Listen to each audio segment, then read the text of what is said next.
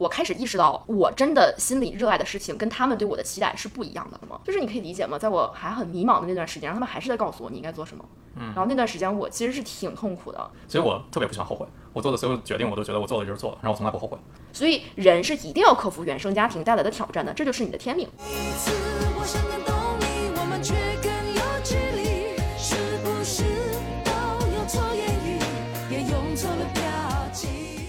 大家好，这里是喵喵与鱼，一对生活在纽约的小情侣开设的播客栏目。在这里，我们会以两个人的真实对话，从生活的细节中探讨我们的人生哲学。希望你听得开心，能收获一些新的东西。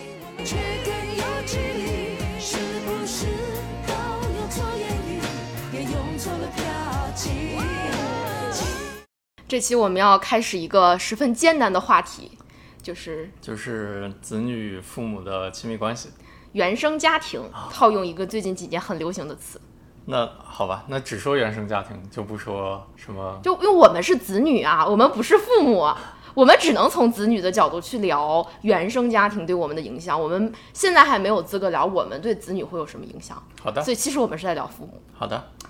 就是其实我们想想了一下，这个话题要怎么开头？我觉得最真诚的一个方式，还是先从自己心里的挣扎和执念聊起。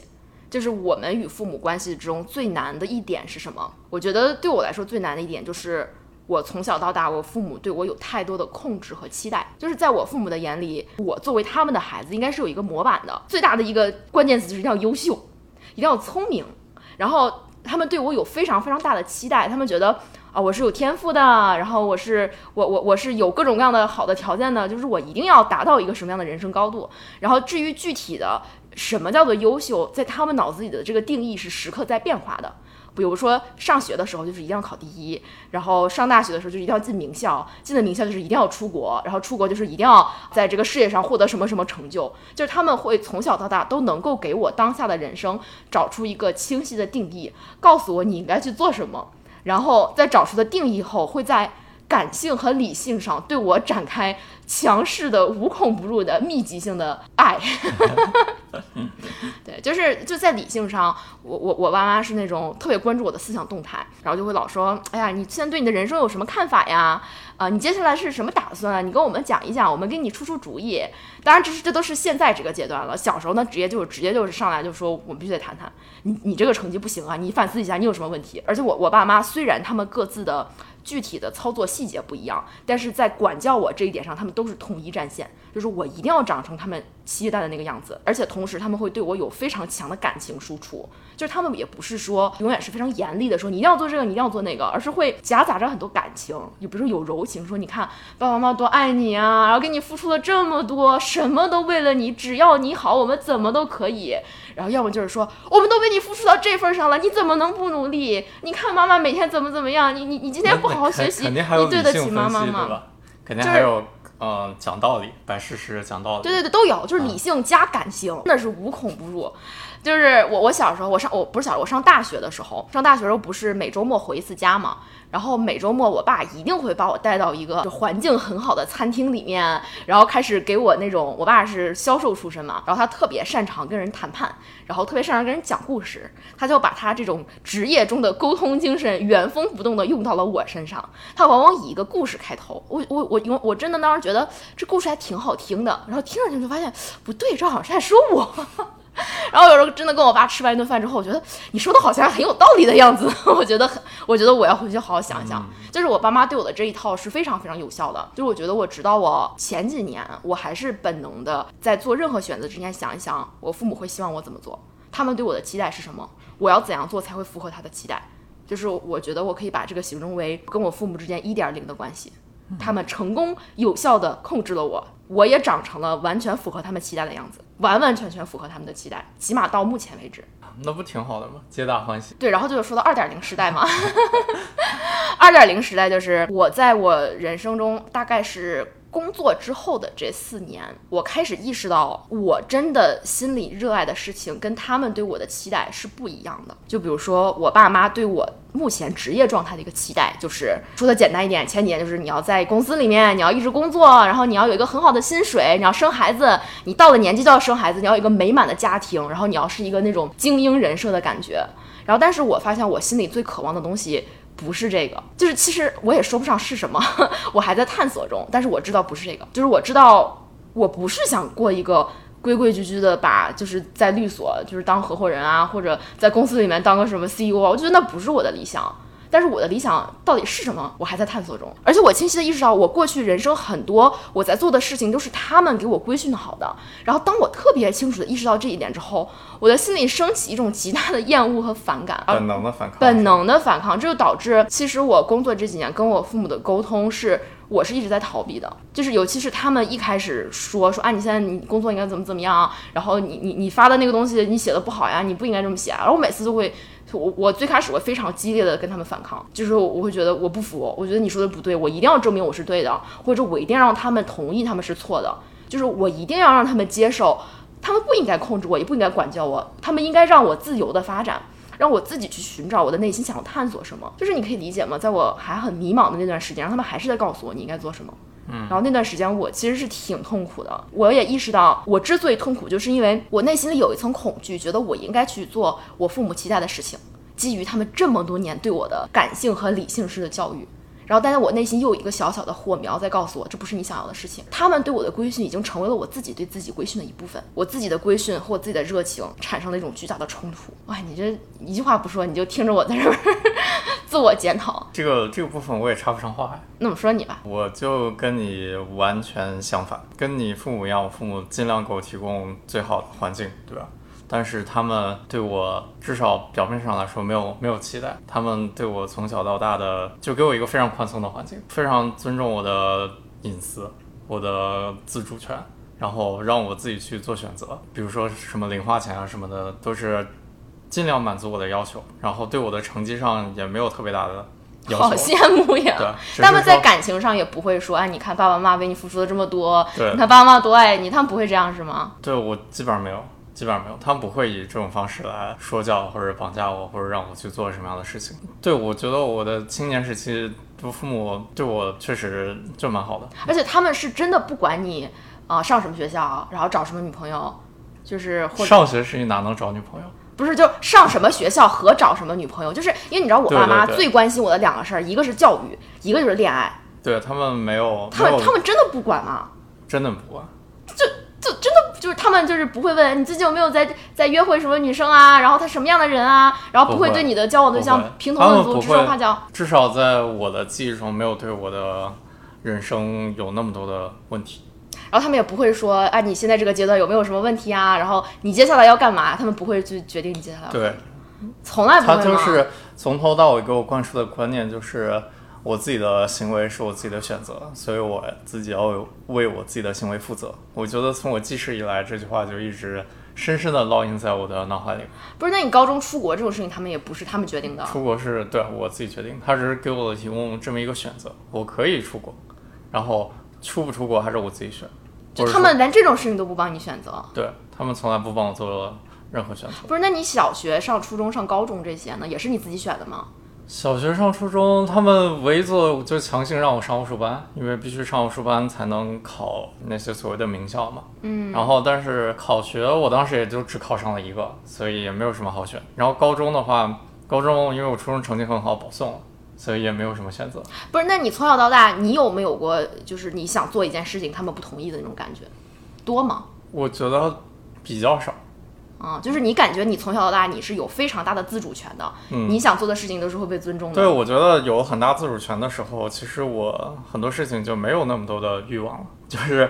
呃，因为我本身小时候就是一个比较啊，比较乖的小孩对，比较乖，然后比较啊、比较愿意听家长话这么一个人。嗯也可能是因为我这种人设，然后加强了他们对我更加的放任自由的这种感觉嗯吧。这样宽松的环境给我带来让我觉得非常遗憾的一点，就是我没有办法做到。跟他们非常的亲密，就是我在人生中真的遇到了很多问题的时候，然后我记得小时候可能我在学校里面遇遇到一个什么人际关系的问题啊或者什么的，然后可能起初问了他们几句，然后他们给我的态度至少没有给我让我得到非常自己想要的答案吧。然然后后来我就习惯性的回避，然后也不去讨论我自己人生中遇到的各种困境啊什么的。所以你变成了一个亲密关系中的回避型人格。来 Q 一下我之前讲过 亲密关系中的内容。对，我觉得是一个独立型人格，但这个独立的 no no no，一面，是回避型人格。另一面就是层面，因为我很多问题要自己解决嘛。但是在我心智还不是很成熟的时候，遇见事情又比较复杂的话，我觉得我是没有能力去啊好好的解决的。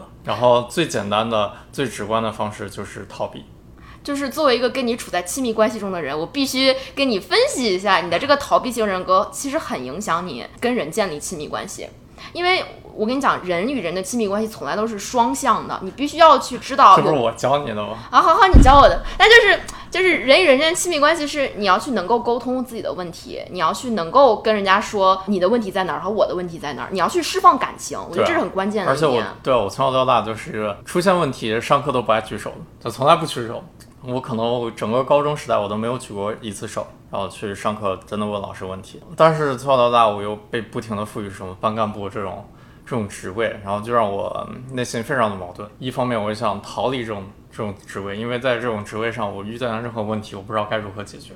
然后另一方面，我也不知道为什么他们老是赋予我这样的东西，遇见的很多情形就很复杂。咱俩真是完全相反的人。我是那种，我如果看到有感情冲突，就是不管是我自己的还是跟别人的，我有一种强烈的冲动要解决它。我觉得你你可以理解为在看别人有冲突时的吃瓜心态，然后以及愿意对于自己的亲密关系中的吵架刨根问底的精神。因为我觉得，其实你最开始吸引我，也是因为你就是这么一个冷淡回避风的人设。然后我觉得，哇靠，跟我好不一样啊！你对我好奇吗？我就是因为对你特别特别的好奇，我就觉得为什么这个人可以几乎没有什么情绪，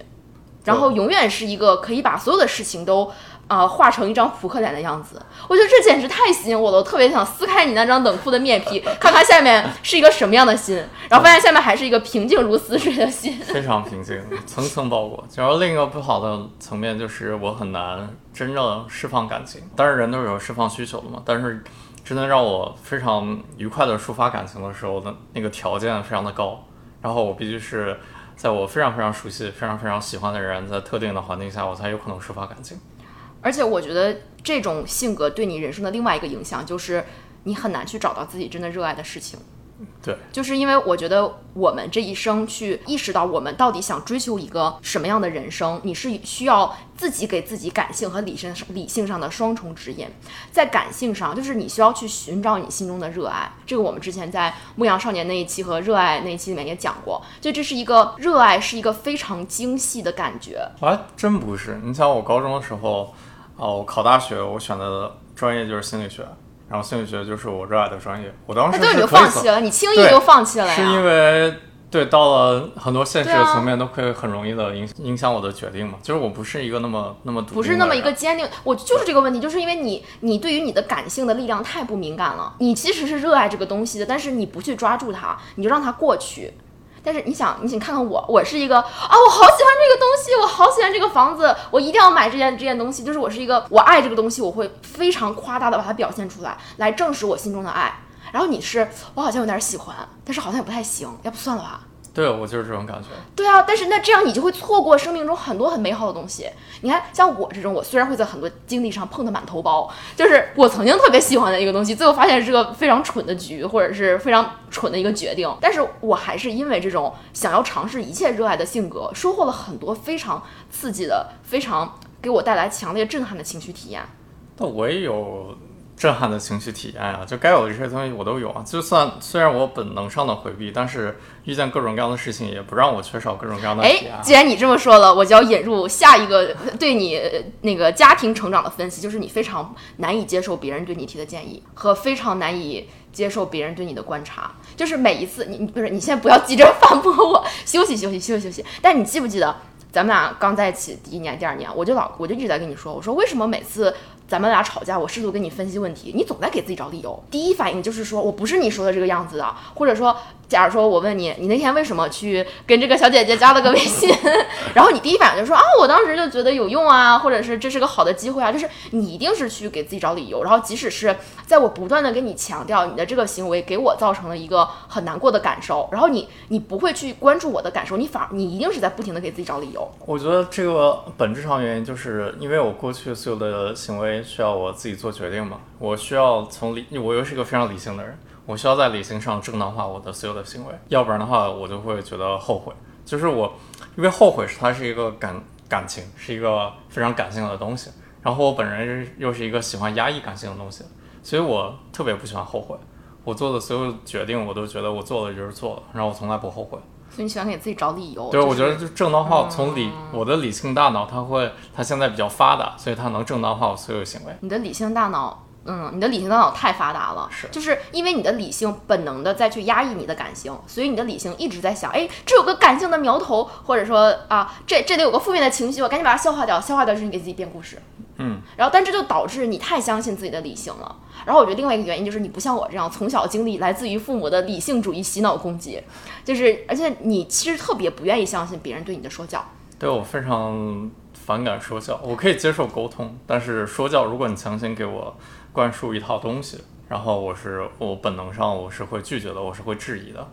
对，我真的觉得就好难啊！我我刚跟你在一起，包括现在也是，就是你看，刚刚我在分析你啊，没有有没有热情的时候，你就说啊，我都有热情啊，该有的我都有啊。我说的是经历，我不是说，我觉得情感本身我是很难说啊，好好，情感。你都有，你都有，你都有，好吧，我不跟你争这个。哦，我就是说，这是一个大方向上的我观察到的你的问题。然后，其实我诚实的告诉你，我觉得，呃，你在感性和理性上的这这些回避型的心态和愿意给自己的感性来找理由的本能，在阻碍你的发展。所谓的发展，我不是说是一个客观的标准，而是说我阻碍是在阻碍你找到你人生的意义。嗯，这么说，就是我觉得每个人每个人活在世界上都要找到同自己的意义。，意我同意。嗯每次我想感动你，我们却更有距离，是不是都用错言语，也用错了表情？说了这么多自己，我觉得我们可以来分析一下，为什么父母会有这样的情绪，就是为什么父母会有这样的教育下一代的方式。从你的开始说吧，为什么父母喜欢孩子走特定的路线，然后对孩子有很大的期待？我觉得社会大环境是一个很重要的前提，就是当当父母在给孩子规定路线的时候，你得有一个路线可以规定。所以我不知道有没有人做过这种统计学上的研究，但我觉得很有可能是在统计意义上，一个社会的贫富差距越大，或者上升通道越固定的时候，那个社会的父母往往就会对下一代有非常严格的路径指定的规训，就是因为他知道这是唯一的一个正确答案。你想要出人头地，你想要挣钱，你想要有身份地位，你只能往这个方向走。你就像对在中国来说，你一定要参加高考的，对不对？你你没有其他的东西可以可以选择，所以中国的父母他一定要让他小孩子从小就学习考第一，考第一就是考前十吧，这种就是这是一个首先你有课你有标准答案，社会有标准答案，父母就有标准答案。我觉得，我觉得是的，但是为什么大家都想找标准答案呢？因为标准答案，我觉得本质上来说，标准答案给你了一个免除了你做选择的焦虑。因为每个人其实如果给你很多选择的话，我觉得当代人有很多选择，比起我们父母成长那一代，标准答案在脑力上给你更少的挑战。就人反而是变懒了，对，你就觉得就跟着这走就行了嘛。对你，你不会去想更多的选择。所以其实父母不光是拿标准答案来要求孩子，他实际上是拿标准答案来要求自己。我觉得是因为他们成长的那个时期是有标准答案的。然后比如说我父母成长时期，当时不是所有人都高考，然后中国还在做社会主义的实验，对吧？然后大家毕业之后就去工厂，然后工厂你可以干一辈子，每个人都是在特定的年龄就可以做特定的事情，然后没有特别多的其他的选择。然后到最后开放高考了，你也是去高考完了，然后大学毕业也是包分配。对，然后其实即使到我们现在这个年代，你听起来好像我们有就是大家都很开放自由啊，你想干什么都有，但谁不谁不都想去上个名校？就还是要重教育。当教育被认为是这个社会成为精英的唯一出路的时候，那那父母就会以这个标准来要求孩子和要求自己。我觉得，我觉得其实最关键的一点就是，父母他自己就是一个渴望成功的人，然后当他自己做不到的时候，他把这种自己内心的焦虑给传递给了孩子。也不是渴望成功吧，我觉得是觉得呃，在一个总觉得上面的阶级，你的生活会容易一些，总觉得再往上爬，如果你再有更多的物质的话，你的烦恼就会少一些。我觉得是有这样一个心理所以就是在里面走渴渴望往上爬，对，那不就是渴望成功吗？成功是一个非常什么什么叫成功？往上爬呀，往上爬就是成就。是对啊，成功所谓的就是我相比于你，成功是一个相对的概念，那那就是往上爬呀，就是在阶级的这种相对的比较上，我赢得了我周围的人，这叫成功。但是问题是，总有比你更好的人，你总可以继续往上爬。但很多人意识不到这一点。然后你在不管任何的阶级，你有怎么样的物质条件，人们还是会有共同的心理问题。这个心理问题不是你经历什么样的生活，你真的可以完全消除的。所以，当父母如果自己内心有这种执念和焦虑的时候，他是几乎没有任何悬念的，一定会把这种执念和焦虑传给下一代。传给下一代。所以你不要想着啊，我虽然自己很执很有执念有焦虑，我生个孩子我就可以解决了。生个孩子你只会想着，哎，现在由你来缓解我的执念和焦虑。而且就是比如说亲密关系这个点，假如说父母本身他自己没有一段很好的亲密关系的话，但是他会把这种亲密关系的期许寄托在你身上，就是他会跟自己的现在的亲密关系做对比。只要找一个跟他自己现在亲密关系完全相反的对象，你一定会有一个非常好的亲密关系。但是他忽略了每个个体是不一样的，孩子跟父母是不一样的人，孩子跟父母有不一样的需求，孩子跟父母的成长环境也是不一样的。就他老觉得老想把自己的经验传递给孩子，说你不要重复我走过的路，就是因为他觉得。他觉得他遇到的这个东西一定是错的，他经历过的东西，他就是一个坎儿。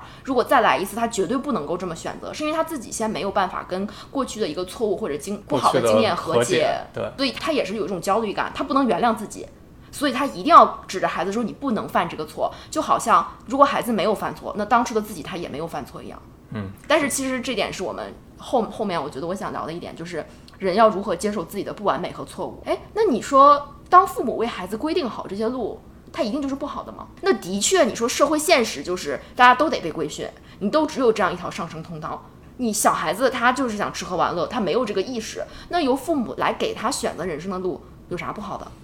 我觉得好和不好是一个相对的概念，我只是从 看我想想我的例子，我为什么会对你在你在你在社会的大众眼光是一个是一个非常好的嘛，然后你解决了很多很多的问题。但我内心还是很痛苦。但是，我我是从一个心理学的层面来讲，就是只是你做特定行为的选择，然后你在前面埋下的因，以后会有特定的果，就是他们，你总要体验不同的事情。然后我觉得没人生没有一个完美的这么一个道路，不是说你选了这条路，就以后就一帆风顺，有一个完美的人生。我觉得是没有这样的路的。我觉得只是你选了这样的路，你就要承担这样的路给你带来的所有的后果，不管是从物质上的、心理层面的，就是只是不同的选择、不同的体验。我觉得说的再通俗的一点就是，如果你一开始所有的体验都是别人帮你设定好的，那你总会意识到这不是你真正想要的东西。对，你要在之后，你在前面可以简单的依赖别人的意见，可以简单的依赖父母给你的指导。但是当有一天你真的要面临了自己要解决问题的时候，你在没有人可以依赖的时候，你会出现巨大的焦虑感，你会不知道该如何面对这些问题，你会习惯性的把一切困境归因给别人，但实际上你往往忽略了你现在的困境是你自己造成的。在生活的万千选项中，选择适合自己的路是很难的，是很痛苦的。但是如果我们从小没有学着去做选择，没有学着去听自己内心的声音，在自己内心形成一套决策体系，那么你迟早要为当初的懒惰而付出代价。是的，所以，其实父母给孩子这种严格控制的教育，看似是让孩子的路变得表面上更好走，但这我感觉就像是埋下了一颗这种定时炸弹。你前面看着风平浪静，有一天这个孩子他会像我一样，在人生的一个阶段面对很大很大的心理挣扎。对这个心理问题是是没有办法避免的，因为没有一个人能为从头到尾为另一个人的所有的人生决定做选择，即使是你表面上做了这样的选择，但是另一个人他是有自由意志，他本能的潜意识是知道自己什么东西喜欢，什么东西不喜欢的。如果他潜意识觉得这个不自洽越来越大的话，他总是要爆发的。你可能能压抑很久，但是该爆发的终将会爆发。所以我觉得这里我们可以思考一下教育的本质是什么。我觉得教育的本质是帮人成为人，就是帮人意识到人的这个脑子的内部是一个连通的整体。你有一个表层意识，你有一个潜意识，你要去听你潜意识里的恐惧，你不能够去把你的潜意识压制住，用一套美丽的谎言去告诉自己眼前这一切都不是问题。帮人成为人，就是人要打通自己的这些任督二脉。去跟自己深层的那些恐惧和挣扎沟通，最终跟自己和解，然后你才意识到你脑子里没有一正一反的两个声音，就是然后你达到 inner peace。我觉得这是父母要给孩子最宝贵的东西，。表层意识和潜意识，你就想象道家阴阳，它两个不停的在对抗，嗯然后潜意识很多行为是你忽略的，但是你的本身你是有自我实现的需求的，然后你是有情感是需要发泄的。当你出现了，比如说你出现了很多奇怪的行为，你对某些事情上瘾，然后你对你对生命感感觉找不到生命的意义，或者说你对很多的生命感觉到忽视，然后这这些你其实都应该仔细的往深层的去想。到底你的潜意识和表层意识哪里出了问题？可能是不是之前的因造成了现在的果？没有事件是独立的，然后也没有一帆风顺和完美的人生。而这个过程是父母不能替代的。对父母不管怎么告诉你你该走什么样的路，父母没有办法进入你的内心，对父母根本就不知道你如何要把自己给理顺，对，所以所以父母不能给你做决定，而他要去教你怎么把自己理顺。对，我觉得作为人，就是意志，你可以简单的分成三个层面嘛。第一层面就是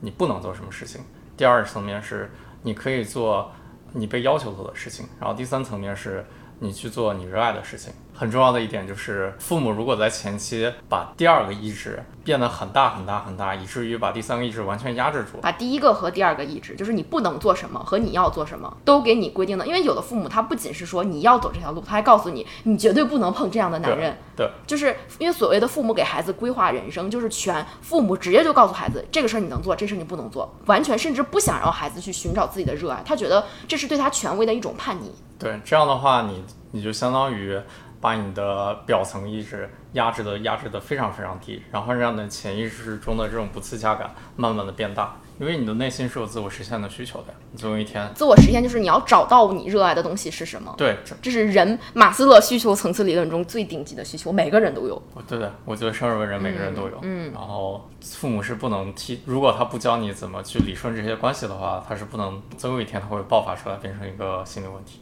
所以，当父母很难的一点也是，首先我觉得父母必须自己能够接受这样一个前提，就是他不能去决定这个孩子的人生。嗯，他必须要接受这个孩子会去找到他想走的路，这个路跟他的期待可能不一样，或者说父母就不应该对孩子有期待，而应该去相信他们的孩子作为一个独立的灵魂，会找到他擅长和喜欢的东西，而这个东西不管是什么，这是他要走的路。嗯，我觉得这个是，我觉得可能这个是父母们觉得很难的一点，就是当他从小在帮这个孩子长大的时候，你肯定要给他设定一些什么能做什么和不能做，但是你要意识到这个东西要有一个界限，就是你对他的管理和引导和控制是要有界限的，这个界限是一定要止步在当他要找到他自己必须要做的事情，这个过程你让他自己去找，但是这中间就很难，因为有的父母就觉得我都管你到这儿了，为什么不管完？或者他会觉得自己神通广大，我就觉得我可以代替你的人生经验，我可以为你做选择。对，我觉得父母就有这样的问题，本质上就是他在生孩子的时候，我觉得他自己的很多本质性的问题他没有考虑清楚，就是他自己都没有找到他自己热爱的事情。对，他自己没有他找到自己依然是在被社会或者被自己的环境要求他要去做什么，嗯。他自己内心就很不自洽。就是他一方面他觉得他应该做这个，然后他又不喜欢，他又有恐惧，然后他就只能把这些都投射到他的孩子身上，对，然后而且他往往忽略了孩子是一个是一个独立的个体，而且这孩子他就是要他自己要走的路，这是人生而为人的本质，每个人都有自我实现的需求，是。你是不能抵抗的。是。每个人都有自己的天命，是吧？牧羊少年那期，嗯。嗯，然后还有一点就是我们之前聊到的，父母很难去反思自己的行为，就是父母他往往他不仅是本能的去把自己的恐惧、自己的控制欲投射到孩子身上，而不是去让孩子走自己的路，他基本上永远没有办法意识到这一点，即使是在你告诉他，他也不承认。我觉得很大一个程度上，就是我们从小受到的教育是，父母对孩子是永远是无条件的爱，然后父母永远是最伟大的。父母他这个职业有本光环身就有光环，有不容置疑性。但是问题是，当父母和孩子在相处过程中，在孩子很小的时候，他当然完全可以相信这套东西，然后他会对父母给予无条件爱。但无条件爱是相对的，亲密关系也是相对的。但他发现他对父母的爱的期待中间有落差的时候，他的心里就会产生问题。然后这个小的问题以后就会积累成一个大的问题。比如说，孩子小时候就觉得承诺是一件非常重要的事情，然后我我愿意把我的所有的一切都分享给你，我也就是我答应你了什么事情，我也一定会做。然后同样我也期待你做同样的事情。但是比如说你周末答应了你要陪我出去玩，但是你周末因为你要加班，你没有陪我出去玩，这样一点点小的东西，然后以后就会在他心里面就出现一个鸿沟，就是其实小孩子从来都能识破大人的虚伪。对小孩子从来就知道父母对自己的爱是有条件的，但他却被社会要求去无但是他条件爱他的的主观意。识上，从小受到的教育就是父母给予我们生命嘛，然后有给我们养育，然后对我们要感恩戴德，我们要孝顺，不能质疑，一定要顺从就。相当于我我给他的爱一直给的是一百，然后发现我只收到了六十，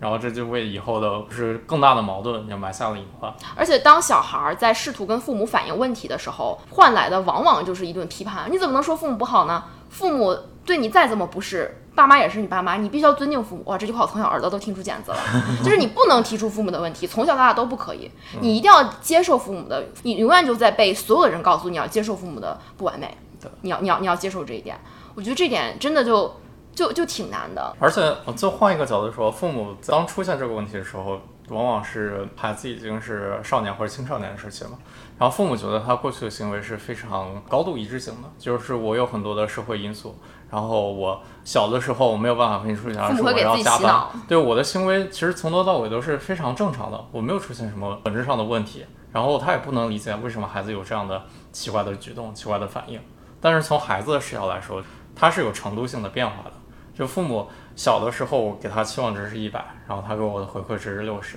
然后后来我的期望越来越低，但是主观意识上我的期望还是有一个不断增长。就孩子的这个函数，它是一个扭曲的函数，那父母觉得自己过去的行为是一个一致的行为。我觉得就是因为父母永远觉得自己是对的，就是真的是一个是社会文化，中国传统儒家文化的这种孝顺的，给父母职业贴上光环的文化。我我觉得另外一点是文化对父母有了太多的责任和道义。如果父母对孩子没有尽责，他不是一个好父母，他内心会有非常非常大的愧疚和焦虑。所以他没有基于这两个理由，一个是他有完美光环，第二是如果他做的不好，他就会有非常大的愧疚感，所以他必须不停的给自己圆一个故事，他不停的在给自己洗脑，我是一个好爸爸，我是一个好妈妈，我对我孩子的教育是没有问题的，而且我很爱他，我为了他可以把心都掏出来，我就是在为他好。我觉得这一点是非常不利于建立亲密关系的。其实做父母或者说养育孩子，它本质上就是培养亲密关系以及教育，对吧？去培育另一个灵魂，这跟世界上的任何其他的职业都没有分别。人类做任何事情都没有一上来就能做好的，你都要经历一个学习和反思的过程。但是我们这个时代的社会没有父母职业反思课，没有这个东西。就是我们不鼓励父母反思，因为反思就意味着你可能有一个地方没做好，你可能不是一个完美的父母。这个完美的形象本身是不能被打破的。你说没有反思，你怎么可能做一个好父母呢？我觉得这个语境在随着时代变迁，在慢慢的变弱。我觉得父母至少从过去六七十年来到现在，父母是愿意，至少至少我父母，他们是愿意接受自己是有问题的，他们是愿意接受自己是不完美的。就是这套可能在你身上适用，但是在我这儿，我觉得不是那么适用。对，那人人都是从自己的经验出发的嘛。对，我从我自己的经验出发，就是有很多父母，即使到他们啊、他即使到孩子已经成年，孩子跟父母复盘自己被养育的经历，说那你们曾经对我的某些某些的行为给我造成了什么样的，我觉得是不利于我发展的影响，父母会给自己找借口，就像你给自己找借口一样，他会说我当时是啊，因为因为情势所迫，我没有选择，我已经尽力了，我做的很好，我没有对不起你的地方，就这是很多父母不断在强调一点，我没有对不起你的地方我觉得，人我尽力了。人大脑真是一个非常神奇的东西。这样的前提是什么？它本质是什么？就是所有的所有的问题都不是因为我，都是因为其他的其他的人、其他的事、社会，然后经济压力，都是其他的东西，跟我没有关系。所以本质上我不需要做任何的改变，他没有意识到自己是有因为不是选择的，不是我有问题，应该承而且担责任嗯我。我没有我没有选择，对吧？这样语境下就我没有选择，我当时呢情况下只能做出这样的行为，这样行为是因为其他的原因导致的，然后就导致了这么一个逃避性的这么一个结果，然后这个结果很容易就传给孩子，孩子非常容易学习这一点。就是孩子也不会去解决他跟父母的关系，因为他觉得父母都没有选择，他更没有选择，对他也没有办法处理他跟他父母之间已经有了这个鸿沟和僵局，他觉得他没有办法做任何事情，而且孩子可能比父母更容易陷入一种悲观的情绪，对我父母就是就是这个样子，我也没有办法。对啊，而且他会觉得很不公平，嗯他觉得我没得选择，你们是你们选择把我带到这个世界上，你们又以这样一种方式养育我，然后我很痛苦，最常规的中国孩子跟父母吵架就是。父母说什么“我白养你了”是吧？孩子说又不是我让你养我的 孩子说又不是我让你养。但是我觉得从我现在的视角来说，就是生孩子真的本质上就是父母的主观的行为选择，他们最初的选择导致了这么一个生命的诞生。然后在如果你以后发现矛盾的时候，把强行这个选择归到孩子身上，我觉得是不公平的。而且有的父母会说：“哎呀，我的孩子当初养的这么好，他现在怎么就变白眼狼了？或者说我孩子怎么能这么对我呢？他怎么是这个样子呢？”就这个时候，他一定要想，如果他去愤怒他孩子变成了这个样子，他应该意识到这一切的源头是他自己造成的。对，因为我们每个人的性格绝对都是来自于父母的强势引导。我们的不管是父母的疏忽冷漠，还是父母的强势介入，父母对我们的态度，决定了我们的依恋类型，决定了我们与世界和他人的相处的逻辑。所以，如果说一个孩子他啊前二十年的人生是一个样子，二十年之后忽然叛逆，或者三四十年突然叛逆，那一定是因为这个因在他很小的时候就已经种下了，只是这个果等了很多年才得以显现。但是这个因一定是来自父母的因。对，我们是以上所说的都是基于个人个人观感，你的这种个人的观感。那你的父母是特别会反思的吗？我特别好奇。但我觉得他们本质上，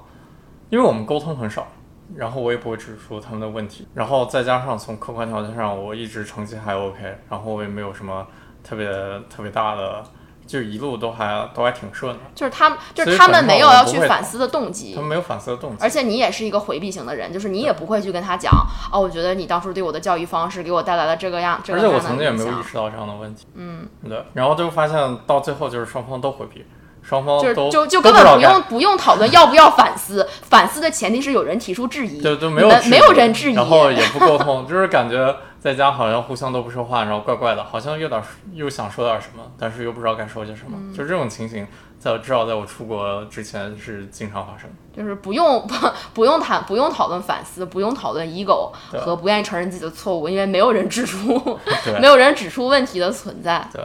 嗯，但我觉得就确实是反思是一件很难的事情。是，所以为人父母当父母，我觉得我他我觉得他们也挺难的。是很难呀，这个是都是一个需要学习的过程啊，它跟学习其他任何事情都一样，都很难。其实我想感动你，不是为了抓紧你，我只是怕你会忘记，有人永远爱着你。所以我们说到最后，聊点稍微快乐的，不是快乐，聊点正向的话题，就是我们都已经这样了，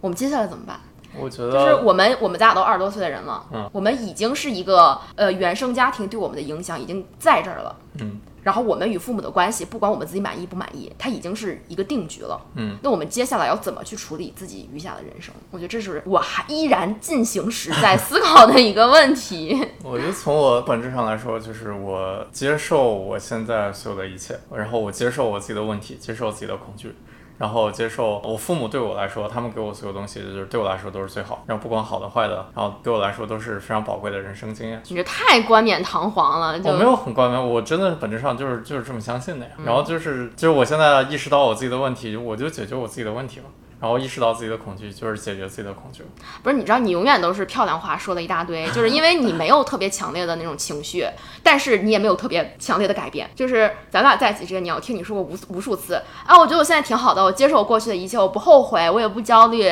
然后啊，我以后就就呃 work on 我的恐惧或者 limitation 就好啦。但是你从来就没有实现过，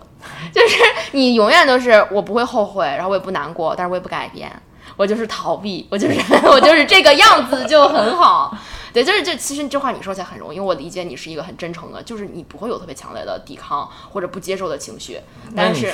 但你同样也没有特别强烈的改变的动力。话筒给你，然后这个，然后我不我没说完你的问题呢，就是就是这个动力会来自于我，我会不断的督促你进行改变，克服你的恐惧，比如这周跟我去玩 wakeboard，好好，一定要去，害怕水也要去，好不好？好，你可以的，我没有办法做到像你这么淡定。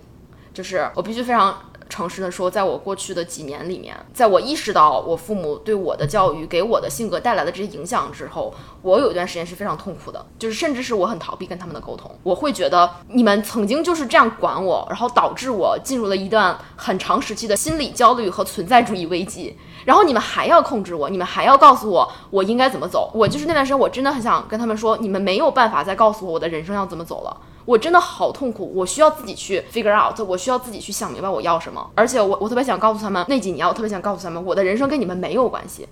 我可能长成完全不是你们期待的样子，但是那就是我自己的路啊！你为什么不能接受我有我自己的路呢？然后我曾经痛苦很久，这也是我一个现在进行时还在思考的问题。我只能说，我现在的思考有了一点点的成果，就是我意识到，就像你刚刚说的，就是你说起来这么轻描淡写，但我真的花了很多年，我才可以接受这个事实。嗯，就是我要接受我与我父母关系之间的不完美，我要接受我不是一个完美的人，他们也不是完美的父母，我们的之间的关系是不完美的，但这没关系，就这是因为。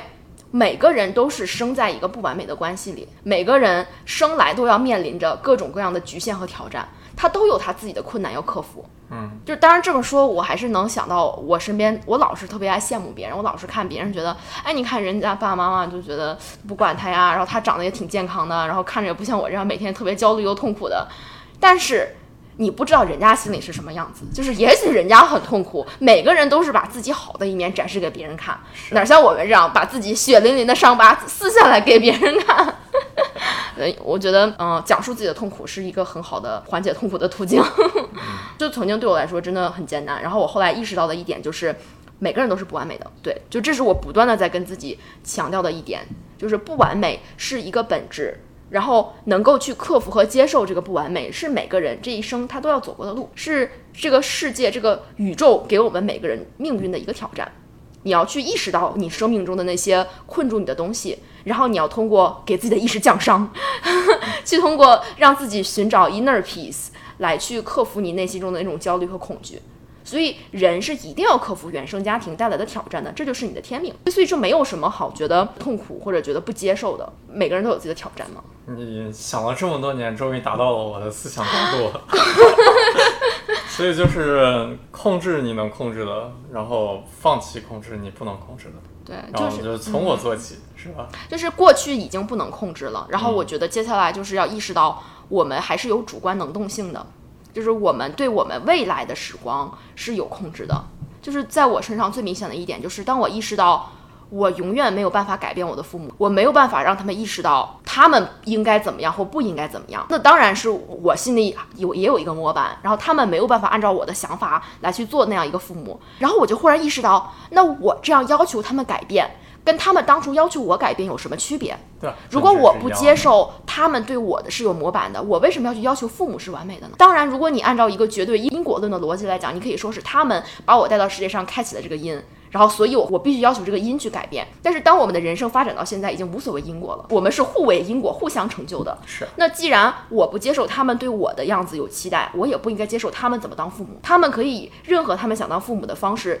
继续着他们的人生，而我应该做到的是接受。就是我，我真的花了好久才意识这一点，就是我必须要接受，我没有办法改变。我的父母，但其实这没关系，他们有他们对我施加影响的方式，但其实我还是可以过自己的人生，我只是要在心里接受，我没有办法达到他们。最满意的样子，他们也没有办法达到我最美的样子，但是没关系，因为人生就是永远充满了不完美和缺憾。对，而且我觉得你永远都是有选择的，就无论在什么样的情况下，然后你相信自己是有选择的，你就有动力去改变，你就有动力去改变自己，不是去改变别人，因为别人是你不能控制的。对，别人是那个不能控制的，你就不去控制。对，然后你意识到你自己是可以控制的，所以你就可以改变自己。你有没有觉得很多时候父母对子女的关系是反过来的？他拼命的想要控制一个他无法控制的东西，但是他却。不去控制他可以控制的东西，就我觉得不是父母，就是任何人，他都是非常本能的去要求别人，而忘了去要求自己。就像我刚刚说的那个例子，我总是想让我爸妈知道，他们不应该控制我。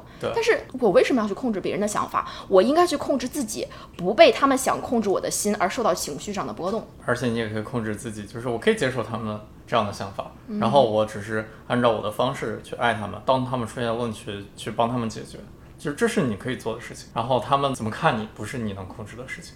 我觉对我觉得我能控制的是两点，第一个是接受，嗯，或者说原谅，原谅现状，接受不完美。然后第二个是去主动的去寻找爱和释放爱，我觉得这两个必须是有一个先后顺序的，因为当你不接受的时候，你所有的爱都是不真诚的。就像我们这个社会总是强调孝顺，但是如果你其实心里是不接受你父母曾经对你的方式的，但是你还是不得不去爱他，就是不得不因为某种社会环境的要求来去对你的父母好，那这种好不是发自内心的，而且你自己知道，你父母知道，所有人都知道，就是一个人他绝对能够看出来对方对自己的爱是不是有条件的，所以你一定要先接受，接受。不完美，然后你才能去给父母无条件的爱。对，而且我觉得无条件的爱是可以感受得到的，不需要明说的。如果你真的是发自内心的按照对方的想法，然后去为他好的话，对方是一定能感受得到的。人的潜意识是非常互通的，非常发达的。然后我觉得最后给大家一点非常小的 tip 吧，你可以这么想，你可以想你的父母是你自己选择的，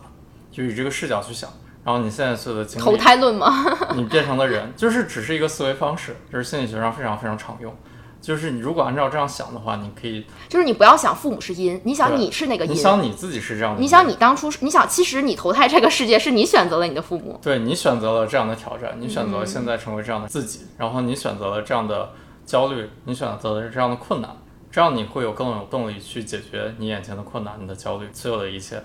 就是你会有更有动力去想。就是人一定要先 take ownership，对就是先意识到这是我的责任，我的问题，我的选择是在我能控制的范围内，所以我要去控制它。对，你对你的人生是有选择，是有百分之百掌控的，你创造了你现在所有的一切。就是你只有接受到这一点之后，你才能去感受爱，感受无条件的爱。就真的就像我跟我父母之间的关系一样，我在接受了他们是不完美的状态之后，我反而能够真的发自内心的去想，我其实是感激他们的。对你跟他们的对话，你看他们的神情，就是出发点就完全不一样了。就是之前你可能是一个对抗的，你会非常关注你不喜欢的点，但是当你接受了一切之后，你只会关注你如何能让他们更好，而且你会感你激，不会对抗，你会你会感激你会意识到，不是因为社会规训而感激，而是发自内心的知道，是你们给了我这么大的挑战，对是你们让我没有白白来到人世上，就没有经历商职的变化走过了这一生，而是是你们让我学会了降商。对，就是困难越大，你得到的收获就越多。其实就是一个简单的视角的一个转变，嗯，然后但是一切你的行为逻辑都不一样。就是我感激你们成为了我的选择，对我感激你们被我选择，给了我这段人生的经历，然后现在。就是你反而会意识到，其实是你的选择造就了他们的不完美，然后你会更加的想要去给他们无条件的爱。嗯，因为话说到最后，你跟父母在这一世间能够成为父母和子女，这是一种缘分，是一种选择，是一种你的天命告诉你要破除内心的恐惧，而去建立起的一段基于纯粹的无条件的爱的亲密关系。这是你可以给对方的，这是也是我可以给父母的。这是一种破除了恐惧、不受规训的一种，真的是发自真善美的无条件的爱。嗯，好厉害呀！最后升华了一下。其实并不知道自己能不能做到，我只能说这是我一个正在进行时的思考。我觉得实践起来任重而道远。是啊，希望我们都都能做一个自洽的人。我会不断的督促你做出改变的，我会不断的让你挑战自己恐惧的东西。好好好，嗯好，这周去玩 wakeboard，好好好，好谢谢大家，拜拜拜拜。